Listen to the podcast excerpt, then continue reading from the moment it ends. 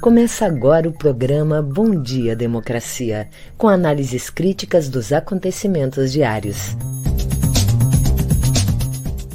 Apresentação de Paulo Tim e Babiton Leão.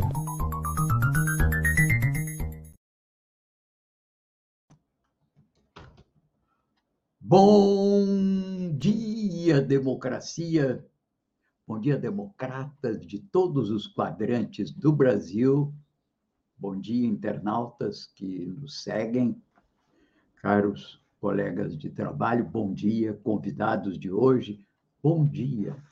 Bem, hoje, dia 23 de março, 8 horas da manhã em Brasília, capital da esperança de todos os brasileiros, neste ano que é um ano da esperança, do renascimento da esperança. Bem, Estamos numa quarta-feira, sempre virtuosa, né? Pleno outono, a mais bela estação do Rio Grande do Sul. 2022, ano do segundo centenário da independência do Brasil, 250 anos, agora, sábado, dia 26, da nossa querida Porto Alegre, a capital de todos os gaúchos e que se afirmou como uma verdadeira cabeça, cabeça política, cabeça pensante, cabeça de vanguarda de todos os gaúchos desde a proclamação da República. Bem, estamos também no centenário do nascimento do ex-governador Leonel Brizola, que nos deixou em 2004. Bom, aqui estamos abrindo o nosso Bom Dia Democracia e eu gostaria de iniciar esse programa hoje fazendo uma reflexão sobre, enfim, esse governo que temos aí, né? O presidente Bolsonaro vive se jactando de que acabou com a Lava Jato porque não há mais corrupção no seu governo. Ora, a Lava Jato enterrou-se por si mesma na desmoralização dos seus atos, aspas, direcionados pelo conluio do juiz Moro com o chefe da operação em Curitiba, procurador Daltão Dallagnol, como ficou evidente depois das revelações do Intercept, fora outros conluios mais comprometedores ainda. O STF já se pronunciou, sobretudo nos processos contra o presidente Lula, pela nulidade das sentenças de Moro e pela sua desqualificação. Ontem, o STJ condenou o referido Dallagnol a pagar 75 mil ao Lula pelo uso inadequado do famoso PowerPoint. Lembram? Aquele PowerPoint que aparecia o Lula como chefe de uma organização criminosa.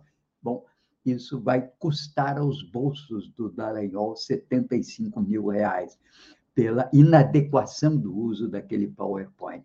Bem, a verdade é que está Lula, julgado pela opinião pública nacional, despontando como candidato preferencial à presidência da República em outubro próximo. E Moro e Dallagnol, já fora de suas respectivas funções públicas, que não honraram, diga-se de passagem, lutando não sem dificuldades para ocuparem um lugar no cenário político nacional, o que, na verdade, sempre pretenderam com seus atos na Lava Jato. Quanto aos desvios de conduta do governo Bolsonaro, não bastassem os episódios Queiroz, entre aspas, envolvendo os filhos em processos das rachadinhas, com as quais levantaram voltoso patrimônio extensivo até no exterior, como se noticiou recentemente a respeito de rica propriedade de sua mãe, como também agora a própria Procuradoria-Geral da República determina a abertura de processo por rachadinha de Bolsonaro, ao tempo em que era deputado federal, o caso Valdo Açaí. Mas releva, sobretudo, agora a denúncia da liberação de verbas do MEC para pastores indicados pelo presidente ao ministro Milton Ribeiro, hoje objeto de manchetes em primeira capa dos principais jornais do Brasil e já objeto de provável CPMI no Congresso Nacional. corrupção deslavada, intermediada por pastores que cobram propinas aos prefeitos em ouro, beneficiados, enfim, com essas intermediações. Tudo muito lamentável. Foi-se o tempo em que os preceitos constitucionais da administração pública de transparência e impessoalidade eram regras de ouro em Brasília. O orçamento da República hoje é rateado entre amigos para puxadinha, amigos do rei e da corte, para puxadinhos em obras de segunda linha no território nacional ao sabor de interesses eleitorais. Não há qualquer estratégia de desenvolvimento consubstanciada no orçamento, como determina a Constituição, num plano nacional de desenvolvimento que aponte os caminhos da nação para o futuro. Vivemos do pão à boca insaciável de políticos do Centrão que, com isso, comandados pelo presidente Arthur Lira, o rei Arthur, sentado sobre mais de uma centena de pedidos de impeachment de Bolsonaro, se eternizam no poder graças ao regime de coalizão espúria, executivo-legislativo. Mas é tempo de mudança, como diz Geraldo Alckmin, hoje indicado como vice de Lula. Despontam esperanças. Bem, vamos, portanto, às manchetes do dia e notícias do dia com o nosso querido Babiton, meu bom dia, Babiton. Bom dia, democracia, bom dia, Paulo Tim, bom dia para toda a nossa audiência, todo mundo que nos acompanha aqui de segunda a sexta no Bom Dia Democracia. Trago agora algumas das principais manchetes do dia, iniciando pelo G1. O Brasil registrou 410 mortes por Covid-19 nas últimas 24 horas, totalizando 657.773 óbitos desde o início da pandemia. Oposição vai ao Supremo contra Bolsonaro e ministro por suposto favorecimento a pastores. STJ decide que Deltan terá que indenizar Lula por PowerPoint. Na Folha de São Paulo, pastor pediu um quilo de ouro para liberar verba do MEC, diz prefeito. Ministério Público pede condenação de Bolsonaro por manter o funcionário fantasma. TSE rejeita consulta da gestão Bolsonaro sobre reduzir o preço de combustível em ano eleitoral. Na CNN Brasil, Zelensky afirma que negociação com Rússia é difícil e conflituosa. Moro reclama de ser escanteado de debate sobre terceira via. No Estadão, Mercado Livre anuncia investimento de 17 bilhões de reais no Brasil. Alckmin se filia ao PSB e avança para ser vice de Lula. Jornal Brasil de Fato. Bancada ruralista insiste em tirar Mato Grosso da Amazônia Legal, denunciam entidades. Falta de acesso a saneamento básico reflete dívida profunda no Estado com a população. No nosso Bom Dia Democracia de hoje, Paulo Tim, vamos receber o secretário extraordinário dos 250 anos de Porto Alegre, Rogério Beidac, que vem nos trazer os preparativos especiais para o aniversário de Porto Alegre. E a professora, diretora de comunicação da Durg Sindical, Sônia Maria Ogiba, que vem conversar conosco sobre o Ato Nacional em Defesa da Universidade Pública, que acontecerá dia 31 de março na URGS. Em seguida, eu volto com as notícias locais. É com você, Paulo Tim. Certo, muito obrigado, Babiton. Aí tem vocês um conjunto de manchetes e notícias do dia. E apenas é, para explicar, Amazônia é Legal, a gente fala muito, sobretudo aqui no Sul, não temos grande vivência com essa questão. A Amazônia é Legal, e é legal porque decorre de um instrumento legal que definiu o que era, então, a Amazônia, porque ela não obedece propriamente critérios que seriam geoeconômicos ou geoambientais. É, um, é uma linha de um paralelo, agora vou ficar devendo qual é o número desse paralelo acima do qual se define a Amazônia legal, e que pega um pedaço do, do, do, do Tocantins, é, Mato Grosso, enfim, é o que se define um conjunto de entidades que são supervisionadas pela Superintendência da Amazônia, que é a Sudã, e durante muito tempo foram essas regiões foram objeto de grandes projetos de incentivos fiscais e que levaram, inclusive, grandes empresas, grandes conglomerados a fazerem investimentos em agrobusiness na Amazônia. Hoje, esse processo está em discussão, já e o caso do Mato Grosso, que está procurando retirar o Mato Grosso desse elenco da Amazônia Legal. É claro que, quando se fala em Amazônia, há um cuidado especial com relação ao, ao, ao desmatamento e aos cuidados ambientais. Se ficar fora, certamente isso vai trazer uma abertura da fronteira agrícola com maior liberdade de ação, tanto da parte de grileiros como até de empresários não, digamos assim, é, não tão comprometidos com procedimentos ilegais e até criminosos. Mas, bem, queria destacar aqui as manchetes, vejam como hoje repercute isso que eu falava, que é o, esse, essa vergonha né, da intermediação de recursos do Ministério da Educação. Aliás, a gente fala muito do fracasso da gestão Bolsonaro na pandemia e com a saúde, né? mais de 650 mil mortos. Eu ontem escutava um analista é, que ele dizia o fracasso na educação é muito maior, porque esse vai ter repercussões de largo prazo e refere, sobretudo, ao fato de não ter uma estratégia educacional. E vão se alternando ministros, certamente esse vai cair também, entende? Objeto agora de uma clara ação de corrupção, isso é, intermediação de verba do MEC, o que é pior, por indicação do presidente da República. Mas vejam as capas dos principais jornais. Capa de O Globo. Pressão de políticos no MEC ameaça ministro. Milton Ribeiro está em xeque após a atuação de pastores na liberação de verbas da pasta. Capa do Estadão, Estado de São Paulo. Pastor pediu propina em dinheiro, diz prefeito.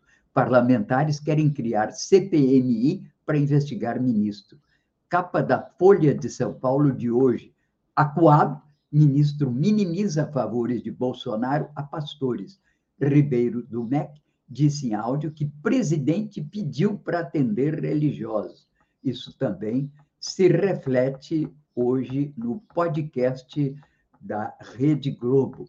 O podcast da Rede Globo, que é o, o aliás, da Rede Globo, não, é o podcast do grupo UOL, o Café da Manhã, trata desse assunto e fala a influência de pastores no acesso a verbas do Ministério da Educação.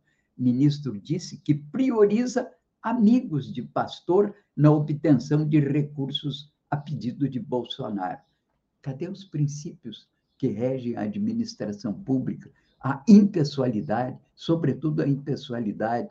Ora, isso naturalmente agora está absolutamente evidente que é um, o, o governo Bolsonaro é um conluio de amigos e que se redistribuem as verbas do país, tanto nas verbas do Poder Executivo, como no caso do MEC, como já era evidente no chamado orçamento secreto, mais de 16 bilhões, fora os orçamentos adjacentes, que são as emendas de bancada e até as emendas de parlamentares que acabam sendo beneficiados aqueles que são mais amigos do rei do que os outros. Aliás, é por isso que não se divulgam os beneficiários do orçamento secreto.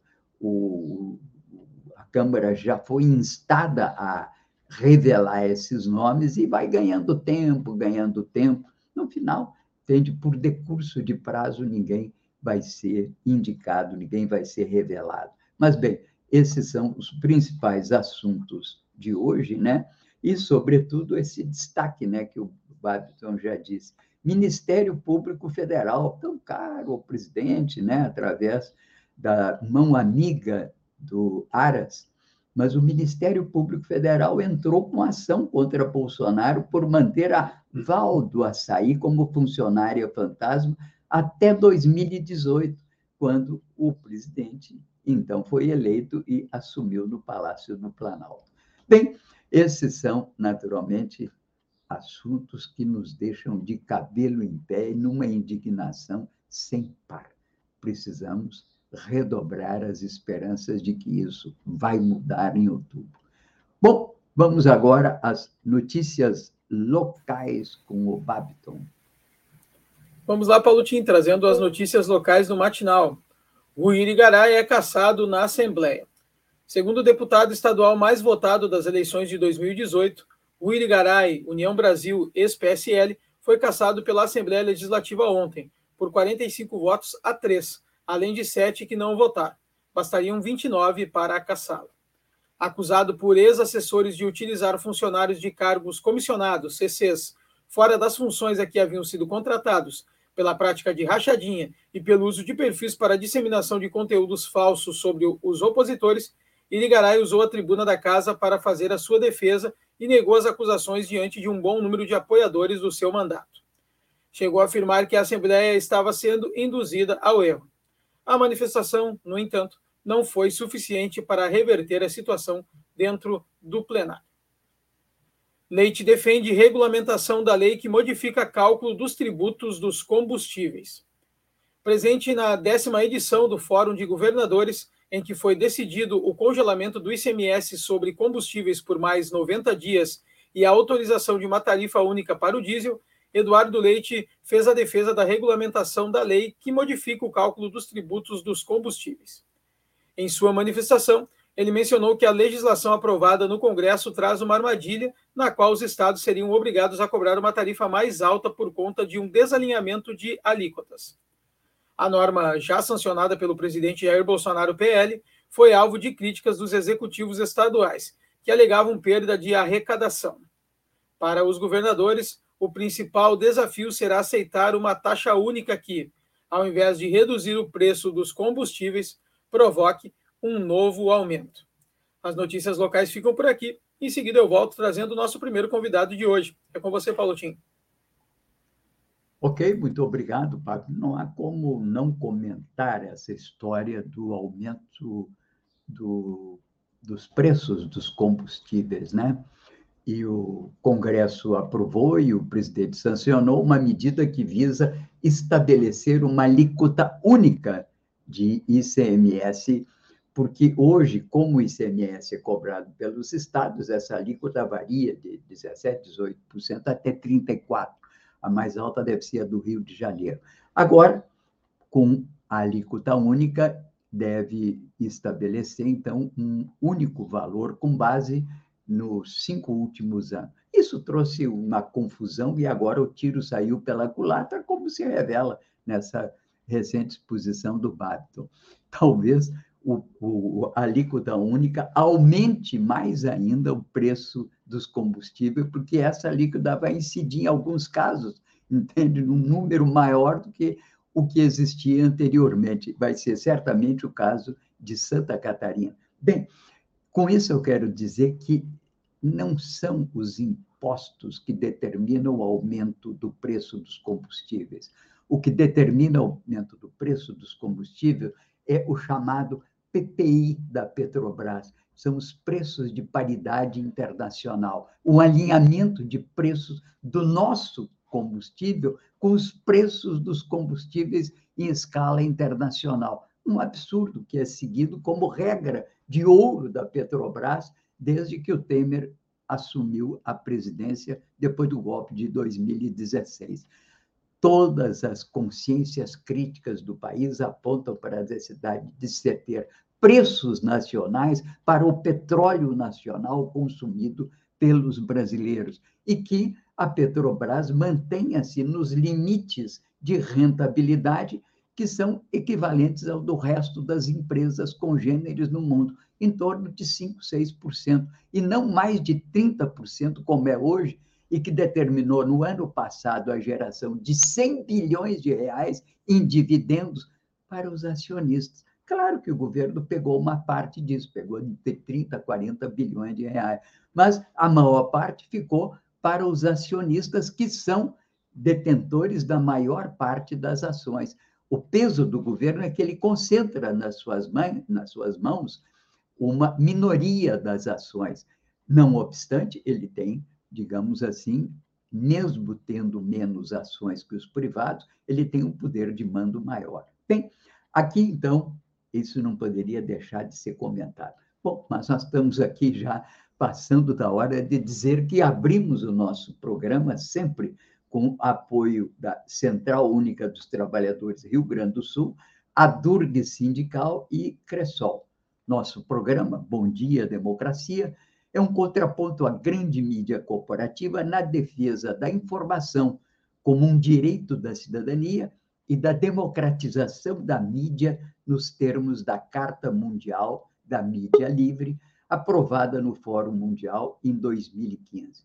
Eu sou Paulo Tim e registro aqui sempre os temas comentados na nossa newsletter, que é distribuída a todos os interessados, começando pelos membros do comitê.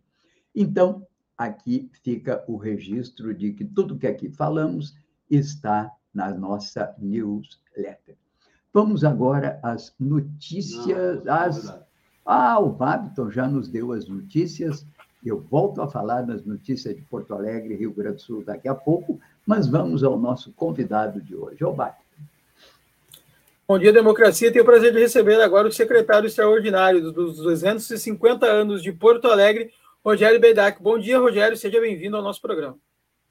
Bom dia, bom dia. Tive um problema com a internet aqui, estou tendo que acessar pelo celular, mas estamos aqui participando. É um prazer Tranquilo. estar com você. Muito obrigado pela sua participação. Ô, Rogério, vem nos contar um pouco sobre os preparativos aí para os 250 anos de Porto Alegre, essa data tão importante na história da capital. Conta um pouco para nossa audiência, Rogério, como é que vai ser essas movimentações nessa data tão importante. A gente pensou uma programação, né, como é os 250 anos de Porto Alegre, estamos, estamos trabalhando uma programação de ano, né? Nós temos, teremos em torno de 340 eventos até o final do ano. Mas essa semana, que, que é a semana principal, né, e chegando o dia 26, que é o dia do nosso aniversário, nós preparamos uma programação bem intensa, né? Hoje nós temos um concerto no final do dia, é, no começo da noite, lá no Teatro São Pedro, com a Orquestra de Câmara da OSPA. É, amanhã vamos ter uma série de atividades, é, destacando também no Teatro São Pedro, com a Orquestra Jovem né, do Rio Grande do Sul, com os, é, com os projetos sociais da FASC, então a meninada dos projetos sociais tocando dentro do Teatro São Pedro. Na sexta-feira, às dez e meia da manhã, nós vamos ter uma homenagem aos ex-prefeitos de Porto Alegre, uma justa homenagem. É, é, Porto Alegre chegou aos 250 anos é, com uma trajetória de, de conquistas, de alegrias, de tristezas, mas de muita realização. E todas as pessoas que construíram essa história merecem ser lembrados nesse momento. Então, na sexta-feira vai ter essa homenagem.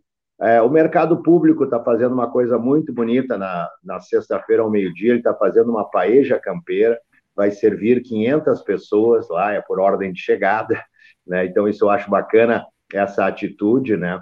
Na parte da tarde, nós vamos estar recebendo a delegação dos Açores, está é, tá vindo aí o, o vice-presidente dos Açores, era para estar vindo o presidente dos Açores, mas em função de uma possível erupção num dos, numa das ilhas, na ilha de São Jorge, né, é, ele teve que retornar, não pôde chegar ao Brasil para resolver essa questão, mas nós vamos ter uma homenagem aos açorianos é, na Praça Brigadeiro, com uma placa é, em homenagem a eles. À noite, nós vamos ter o baile de debutantes para 250 meninas de vulnerabilidade social. Vai ser um baile lindo, bastante inclusivo, né?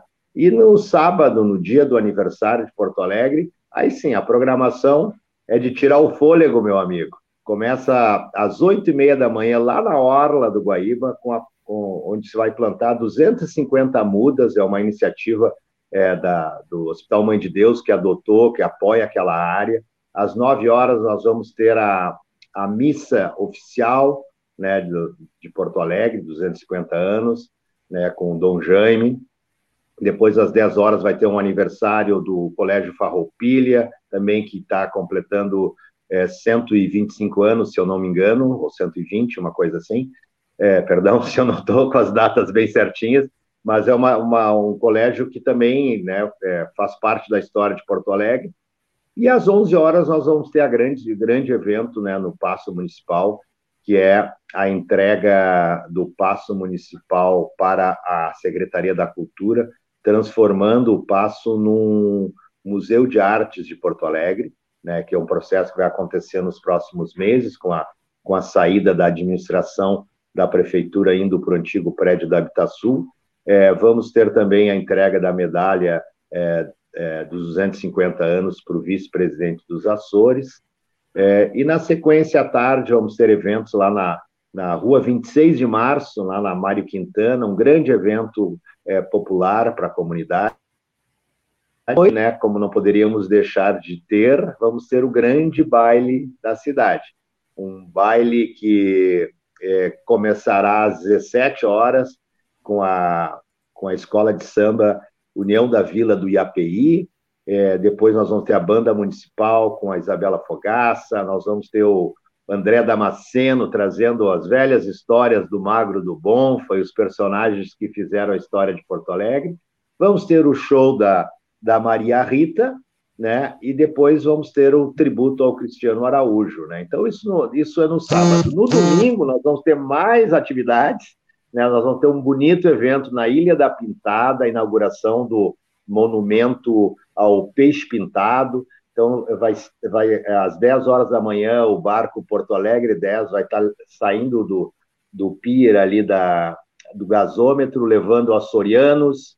Eles vão estar usando as as bandeiras com as, com as cruzes de Malta dos, dos portugueses que atravessavam os oceanos, vão desembarcar lá na Ilha da Pintada e lá vai ser feita a inauguração da, desse monumento ao peixe pintado, vai ter danças açorianas, etc. E aí, durante o dia, uma série de programações distribuídas para a cidade, e no final, no domingo, às, às 17 horas, nós vamos ter a Vera Louca e o Rock de Galpão com Ike Gomes na Orla do Guaíba para apreciar o pôr do sol, para encerrar a semana de Porto Alegre com muita música e muita coisa boa, meu amigo. Uma programação recheada, então Porto Alegre merece, né? A gente agradece muito, eh, Rogério, por vir aqui compartilhar conosco. E para quem quiser saber mais, entre em contato, uh, pode ficar sabendo mais da programação por onde? É, é poa250anos.com.br. Lá tem todos os eventos até dezembro, já está tudo lá marcadinho. Né? Claro que, como é, é essas programações, às vezes pode cair um outro evento, que é natural, mas todos os dias está entrando evento novo, meu amigo, isso que é bom. Então, a gente agora traçou, levantou a régua, vamos ter que chegar ao final do ano com 500 eventos, né? Então, arrumando problema para nós, mas vamos embora. certo, então. Uma, um bom resto de semana, secretário, e a gente agradece muito mais uma vez, parabéns pelo trabalho e que seja uma grande festa aí no sábado e também no domingo, né? Um abraço, um muito ótimo obrigado. dia. Muito obrigado, abraço para vocês aí. Paulo Tim, volto com você. Em seguida, eu volto aqui com a nossa convidada de hoje.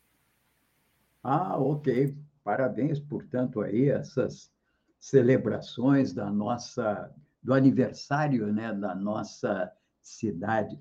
Eu não sei se tem uma palavra que sintetize 250 anos. Eu me lembro que de 150 é o sexto centenário. Fica aqui né, a nossa indagação, quem sabe algum dos nossos internautas nos diga se tem uma expressão que sintetiza os 250 anos. Eu não conheço. Mas queria destacar o artigo que hoje está no Brasil de Fato, 250 anos de Porto Alegre, qual a marca da cidade? Queremos é uma democracia de volta, a nossa democracia, marca com a qual uma grande parte da população realmente se identifica.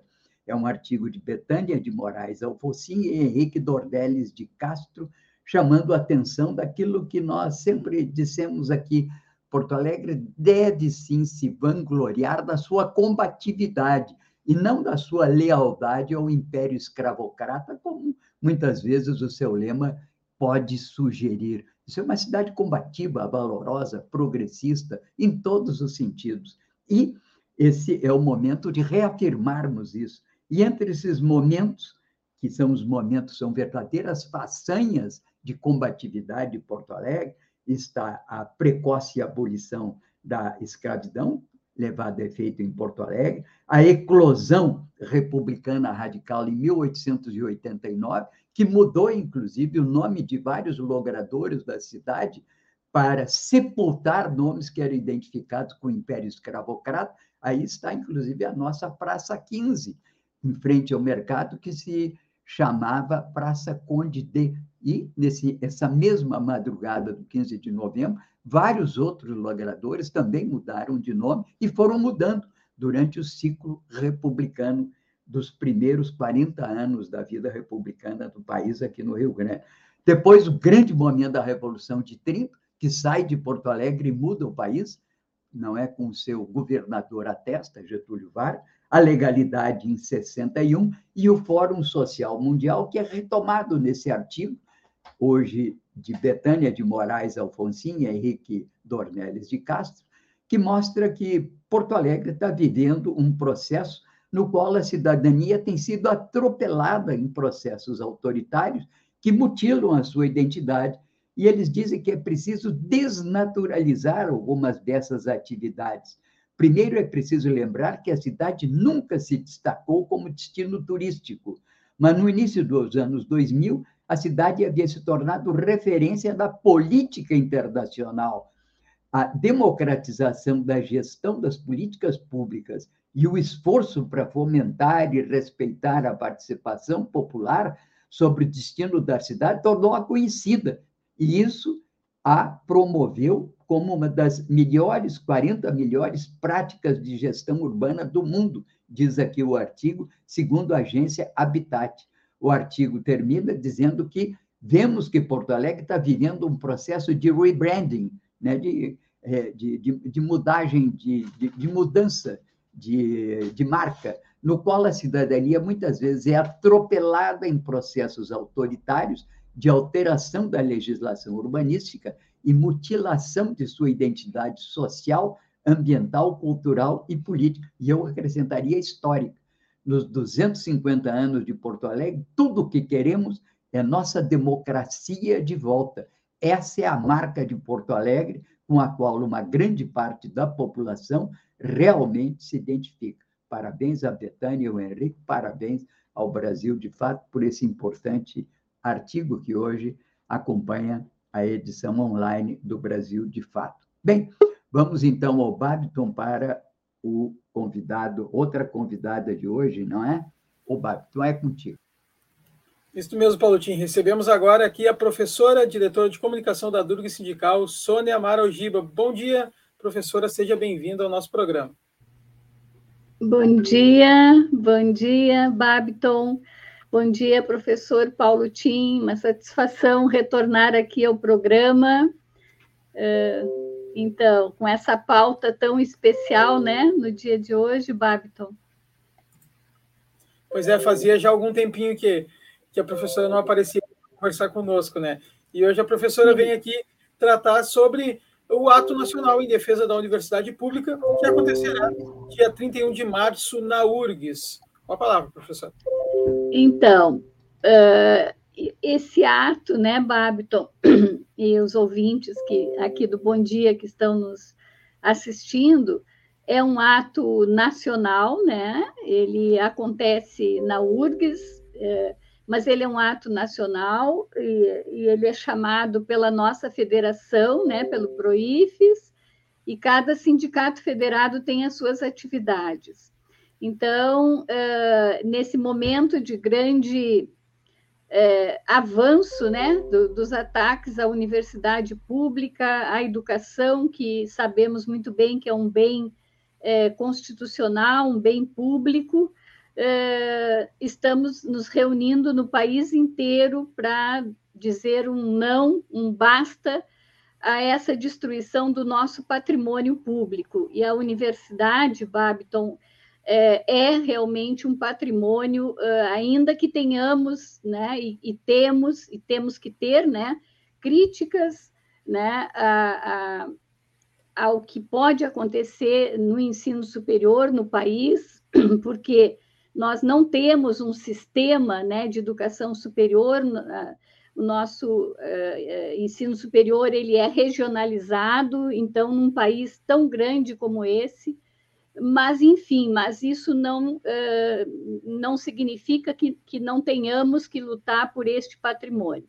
Bom, dizendo isso, uh, então esse ato ele vai uh, pela Durgues, eu queria começar então por aqui, pela Durgues, ele vai ter né, uma, uma mesa uma, às nove e meia, vai acontecer no campo central da URGS, uh, uma mesa de mulheres, né? Porque a Durgues esteve, como sempre está, né? Todos os meses, todos, todos os anos no mês de março, né? Engajada uh, na luta e na defesa dos direitos das mulheres.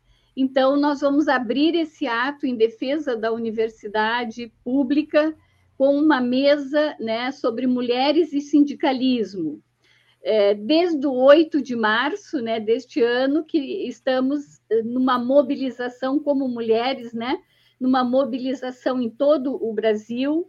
E aqui, então, em Porto Alegre, a, a Durga se junta a, a luta eh, da CUT, das mulheres cutistas, né, é, defendendo, então, a vida das mulheres, o fim da violência, do genocídio, do desemprego, é, da fome e da miséria. Bom, então estamos aí desde o dia 8 numa campanha e resolvemos encerrar o mês é, de março, então, né, da mulher, nesse dia 31, tão simbólico para nós, que é o Dia da Defesa da Universidade Pública. Essa mesa de mulheres vai contar com sindicalistas, né, CPERS, nosso sindicato aqui, né, da educação pública, educação básica pública, o Simpro, que é um grande parceiro e aliado nosso das escolas privadas, é, mulheres da Durgues também, representantes nossas da, da, das faculdades, né, do Conselho de Representantes do Sindicato, e será um painel uh, na sala 101 da Faculdade de Educação, né, e deixamos aqui o convite para todas as mulheres, né, uh, virem se juntar a nós nessa discussão tão importante que seria mulheres e sindicalismo uh, no mundo contemporâneo. Bom, aqui são várias questões né, que as mulheres vão trazer, mulheres sindicalizadas, professoras, que vão então trazer questões relativas à, à docência, à pesquisa, uh, até inclusive essa pauta tão importante hoje, num ano como esse, um ano eleitoral, que é as mulheres no poder e as mulheres na política. Bom, na sequência, esse ato, então, né, às dez e meia, nós teremos, então, um ato no, no, no pátio, né, ali no, no campo central, no pátio, é, com lideranças, né, com professores, estudantes, estamos junto, chamando esse ato ali uh, com a UEE, a União Estadual dos Estudantes, a ATENS, que é, então, uma, um sindicato uh, de, de, técnicos de nível superior, né? Uh, CEPERS e Simpro e vários outros, várias outras entidades aqui do, do, do município estarão conosco às dez e meia, né? Trazendo, então, né, uma discussão acerca da importância né, da defesa da universidade pública e, especialmente, né, não poderia deixar de ser como, como sendo uma professora da Universidade Federal, da URGS, né, é, da Faculdade de Educação, não poderia deixar de ser, né, é, um, um, lugar e um espaço muito simbólico para realizar esse ato, porque estamos aqui sobre, né, é, sob um ataque violento, né, de políticas negacionistas e de uma, é, e de uma dificuldade, né, de abrirmos a universidade novamente com todas as condições sanitárias eh, e voltar né, às aulas presenciais. É, é um negacionismo que, para né, só registrar essa polêmica do passaporte vacinal, aceita, não aceita, e na Durga Sindical nós defendemos a ciência e defendemos né, o passaporte também vacinal. Bom, então, eh, é, isso será o nosso ato, e, nacionalmente, em vários est estados, vai estar acontecendo atividades dessa natureza, né? E também né, uh, vamos encerrar o ato com uma roda de samba de mulheres, né? É, que são mulheres, então, que também estão né, se exercendo não só no, no, vocal, mas também como trombentistas, né? Então, acho que vai ser um lindo ato, né? Que vai reunir estudantes, técnicos, né? De nível superior, enfim, os que são servidores da, da universidade. E aqui a nossa base é para além da URGS, né? Então fica o convite também para a Federal da Saúde, que é a USPA, que também é uma nossa é, filiada da nossa base, né? Como dos institutos federais também, IFSU e, IFRS. Uh, para vocês terem uma ideia, né, o nosso presidente hoje, eu digo nosso porque é aqui do estado, né, da, da UEE, né, que é o, o Ayrton, o acadêmico Ayrton, ele é um estudante uh, que, que é estudante do Instituto uh, Federal, né, então estará conosco porque os estudantes eles são parceiros, são aliados na defesa da universidade, porque aí depende aqui, né? Isso depende que a universidade sobreviva do futuro de toda a juventude e dos jovens, né? É, que, que estão aí. É, tem, nós temos situações, né, Babiton e professor é, Paulo, Tim, que, que são assim estudantes que ainda não conhecem a URGS, não conhecem a universidade, porque entraram ali uh, durante a pandemia, né, no ano ali de 2020, e não conhecem o que, que é a universidade ainda. Então, nós precisamos trazer os estudantes e eles estão realmente nessa luta, porque eles também desejam uma universidade pública de qualidade, né? E, e temos que lutar, porque este ano, 2022, é um ano de reconstruir o país não só pelas eleições que vão acontecer, né, mas também pela luta das mulheres, né, porque eu acho que eu quero frisar essa condição aqui também como professora mulher e feminista, né, e sindicalista, eu quero frisar, não é, a, a, a luta que estamos empreendendo por políticas públicas e por ocupar mais espaços na política, tanto nos sindicatos quanto também na, na política pública mesmo, né? Então, é um pouco isso, né, Babito, e deixar o convite aqui hum, para que os nossos ouvintes eh, possam participar e se juntar a nós, né? Não só nessa beleza que vai ser o ato eh, eh, cultural que a gente vai ter encerrando com a roda de samba das mulheres, mas porque teremos um painel também de, de líderes sindicais e, e estudantil, né? Trazendo aqui a sua contribuição. Né? Então, então seria isso, não sei, eu fico à disposição para alguma é, pergunta a mais, Babiton, que queiras assim, né, e que eu tenha e que tenha me escapado aqui, né? Sim, professora. Não, eu queria que você só comentasse com a nossa audiência, por favor, que, claro, o ato é dia 31 de março, vai ser feito ali, mas até o dia desse ato, essa luta vem feita, vem sendo feita há muito tempo, né? Então, eu queria que você pudesse explicar um pouco a nossa audiência como é que vem sendo, como é que foram né, esses, esse tempo de luta até esse ato, essa batalha que vocês vêm enfrentando.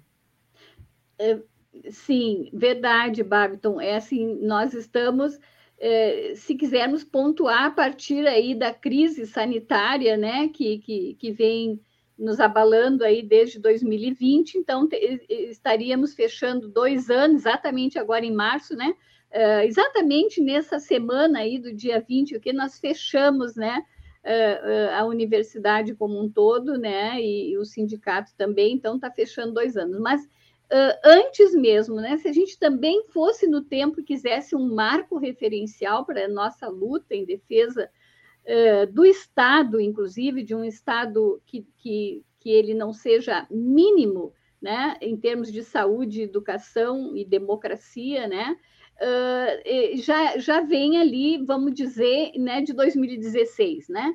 Que é aquele período que nós todos já sabemos como cidadãos, né? É, é, que faz parte da nossa cidadania, dizer que 2016 foi um ano que houve um golpe nesse país e que, e que a universidade começou a ser destruída uh, ali, né? Ali porque tivemos ali uma, uma reforma do ensino médio, por exemplo, né? Uh, por decreto, né? Uh, que até hoje está aí uma um, tem aí uma obrigatoriedade de, de, implementação, mas que não está ainda funcionando como deveria, né? Como também a própria educação superior, o corte de verbas, né? para ciência, para pesquisa, e foi um, um, período esse, por exemplo, da pandemia, em que se trabalhou muito, nós professores, né, e professores que estão no, no fronte da pesquisa na universidade, né, dedicaram os seus projetos, seu trabalho, seus trabalhos né, de pesquisa para cuidar da população, né? então, nós estamos lutando já né, há algum tempo para manter a universidade pública e aberta com condições né, para isso. E aí nós temos uma federação né, que abarca aí um conjunto de 12, 13 sindicatos no país.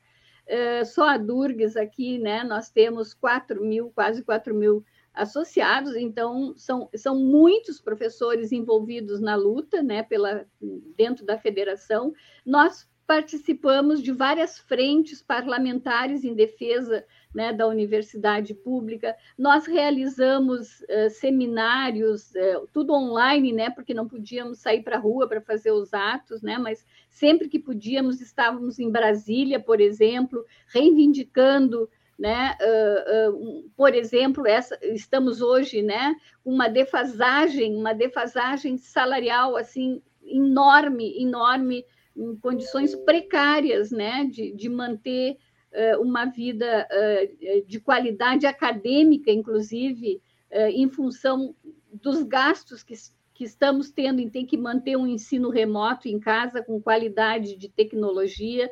Né? Enfim, então estivemos em Brasília em vários atos, né, falando com parlamentares. Uh, temos uma política salarial aí com vários pontos que estão sendo negociados, quer dizer, pretendemos negociar né, com o governo. Uh, enfim, então foram muitas atividades, Babi, do que a gente veio fazendo desde 2016. E se quiser Sim. pontuar antes, também, porque nós né, sempre estivemos aí na luta.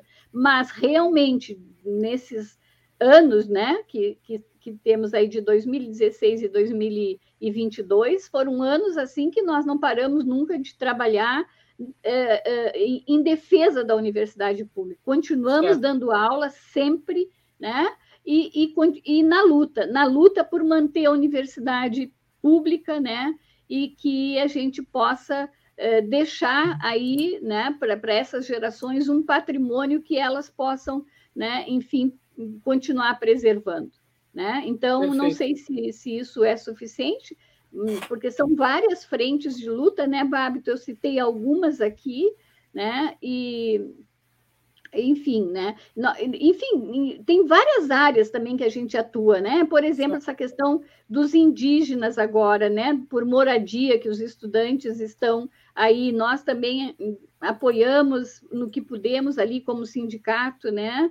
Uh, os estudantes, porque é uma questão de direitos humanos, então nós lutamos também né, nessa frente sindical pelos direitos humanos. Uh, e então é uma luta ampla né, e, e diária, cotidiana, né? Somos filiadas à CUT, então, como sindicato, então estamos juntas como mulheres também nos grupos de mulheres da CUT, mas também né, em outras frentes, atendendo, por exemplo, né, uh, uh, mulheres que estão em situação de violência doméstica, a Durgs tem apoiado né, naquilo que pode, através da CUT. Então, realmente, é, é, tem sido aí seis, sete anos de 2016 para cá de muita luta sindical, né, uh, certo, professor.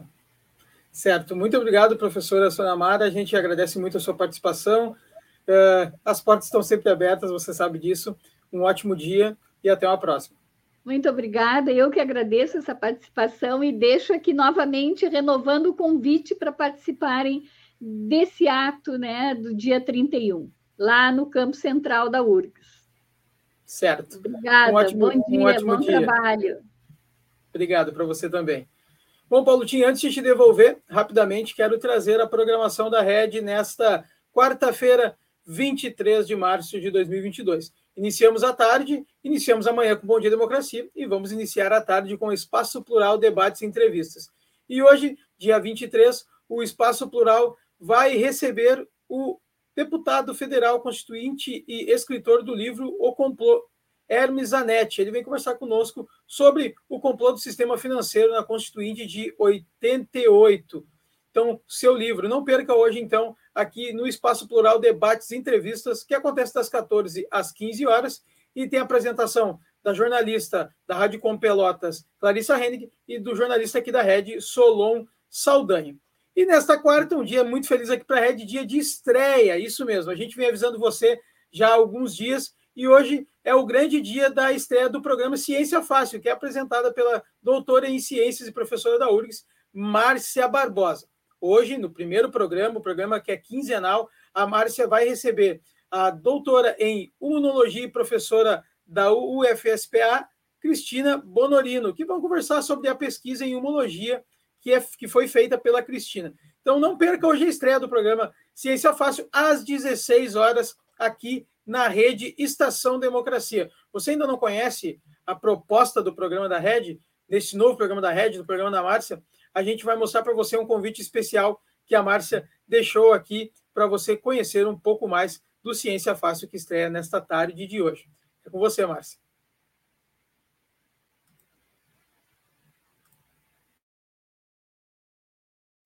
Você já pensou quanta ciência tem numa xícara de café? O porquê você sempre se resfria no inverno e seu irmão e a sua irmã nunca se resfriam? Já pensou quanta ciência tem num belíssimo pôr do sol? A Rede Estação Democracia vai responder estas e outras perguntinhas no programa Ciência Fácil quinzenalmente às quartas-feiras, 16 horas. Eu sou Márcia Barbosa, doutora em ciência pela URGS, e eu e meus convidados vamos estar aqui falando de ciência. Vem conosco, vem! O convite está feito, então, pela Márcia Barbosa, nossa nova colaboradora aqui da Rede Estação Democracia. Sigam a Rede Estação Democracia, sigam a Rede no YouTube, Facebook, Instagram, Twitter e também no Spotify. estaçãodemocracia.com, a nossa rádio web. Muito obrigado a todo mundo que nos acompanha, que curte a programação, que também segue as nossas páginas. Siga fazendo isso, compartilhe cada vez mais a ideia da Rede Estação Democracia. Um bom dia, democracia, e volto com você, Paulo Tim. Ok, Babton, muito obrigado, muito obrigado também a Sônia Mara, né? pela, pelas valiosas informações que nos traz aqui e trazem um pouco para o público em geral questões que são questões da universidade. Bom, é, sempre lembrando, hein? Olha, greve dos servidores federais hoje, hein? Bom, vamos aqui, já encerrando a nossa programação, queria fazer um destaque em duas questões. Primeiro, sempre nós postamos na nossa newsletter os artigos que compõem, enfim, o conjunto de opiniões que povoam a nossa conjuntura atual. Começo sempre, inclusive, pelos analistas da grande mídia, numa síntese, aliás, que é feita, já com os respectivos links para você ter acesso, pelo Gilvan Cavalcante, um companheiro nosso do Rio de Janeiro, que enfim, distribui para conhecimento geral. E trago também sempre as opiniões com artigos ou resenhas de todos aqueles que escrevem nos chamados portais alternativos. Alternativos ao quê? A grande mídia. Então, é, nesses portais, como, por exemplo, Outras Palavras, A Terra Redonda, o boletim da Associação de Engenheiros da Petrobras, que há 60 anos luta pela soberania do Brasil. Aliás, galhardamente, porque é uma coisa interessante: o nacionalismo já foi uma peça importante da vida política nacional.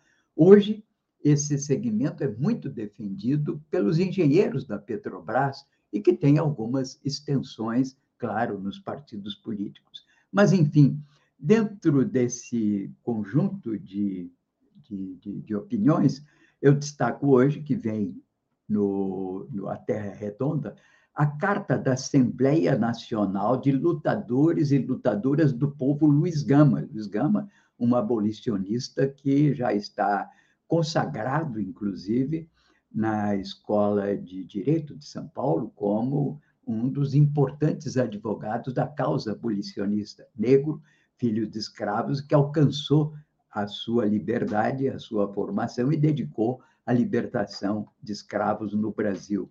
Dele é a famosa expressão ao defender dois escravos acusados de terem assassinado o seu senhor, dizia ele. Ninguém é, ninguém pode ser acusado de homicídio quando é escravo de alguém, porque ele está lutando pela sua liberdade. Bem, então nessa carta do movimento popular, resultado agora de um encontro de mais de 500 trabalhadores, militantes dos diversos movimentos populares, juventude, movimento negro, feminista, camponês, sindical, direitos humanos, LGBTQI+, que reuniram-se em Belo Horizonte. Então, vem aí a íntegra da carta. Lamentavelmente, não posso ler toda a carta, porque é muito longa, mas vai inscrita na íntegra na nossa newsletter de hoje. Diz a carta: vivenciamos um cenário internacional complexo, marcado pela ofensiva do imperialismo sobre o sul global, provocando novas guerras e ameaçando o direito dos povos à autodeterminação, marcado por uma crise econômica internacional que tem aprofundado a superexploração dos trabalhadores e trabalhadoras, a exploração desenfreada e irresponsável de bens naturais, saqueando riquezas de países dependentes, acelerando a emergência climática e crimes ambientais por todo o mundo, e marcado também por fortes questionamentos à ordem política internacional comandadas pelos Estados Unidos. Bem, essa carta, portanto, é uma carta que é um marco e hoje se insere como uma das das, dos documentos muito importantes para registrar a resistência da sociedade civil nesse momento, nessa quadra difícil do país que nós estamos vivendo. Também aproveito para lembrar que envio a vocês hoje no, na nossa newsletter, como artigo do dia, tomo a liberdade de mandar um artigo meu que publiquei aqui na Folha de Torres, que se chama A Economia Gaúcha Resiste, no qual faz um rápido apanhado de que consistiram as análises mais modernas da economia gaúcha, começando pelo famoso Rio Grande do Sul, Novo Nordeste, né, do Franklin de Oliveira, que virou livre, livro ainda na década de 60. Destaco a importância, inclusive, do texto é, que foi a tese de mestrado na Escola Latina Universidade do Chile, de um colega, que foi o Paulo Renato Souza, e que desloca um pouco a análise da crise dos termos de intercâmbio para uma verificação do que é a essência, o sentido da economia gaúcha. E chamando a atenção que depois de 80 tivemos uma pletora né, de economistas muito qualificados, sobretudo localizados na FEE, Fundação de Economia e Estatística, que vão redobrando as suas análises. Tudo isso para dizer que saíram os dados do crescimento da economia gaúcha em 2021, duas vezes e meia o número do Brasil, e que mostra uma certa, eu diria, uma forte resistência da economia gaúcha, com todos os seus percalços aos, enfim, desdouros da economia nacional. Vai, portanto, para a reflexão e crítica de todos vocês. Vamos, então, ficando por aqui, agradecendo a todos aqui que hoje nos acompanharam no nosso Bom Dia Democracia, agradecendo a presença de convidados da Sônia Marogibo Rogério Beidak, Beidak e também ao nosso querido produtor, que é o Babiton Leão, que aí o tem, entende? E também ao nosso querido Gilmar Santos, que é o responsável pela imagem e som que vocês recebem. Convidando para estarem mais uma vez conosco amanhã, quinta-feira. Nos despedimos desejando um bom dia a todos vocês. Grato.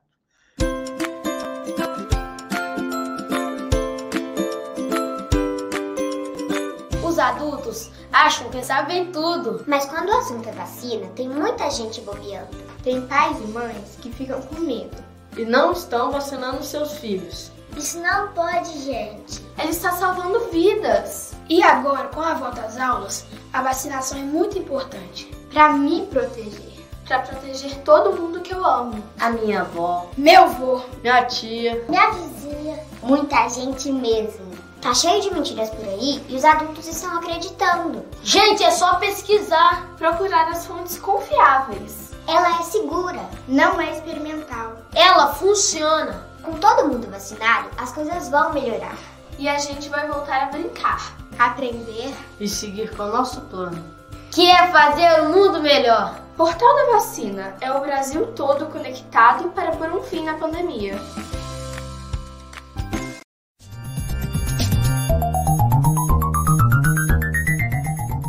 Este foi o programa Bom Dia Democracia.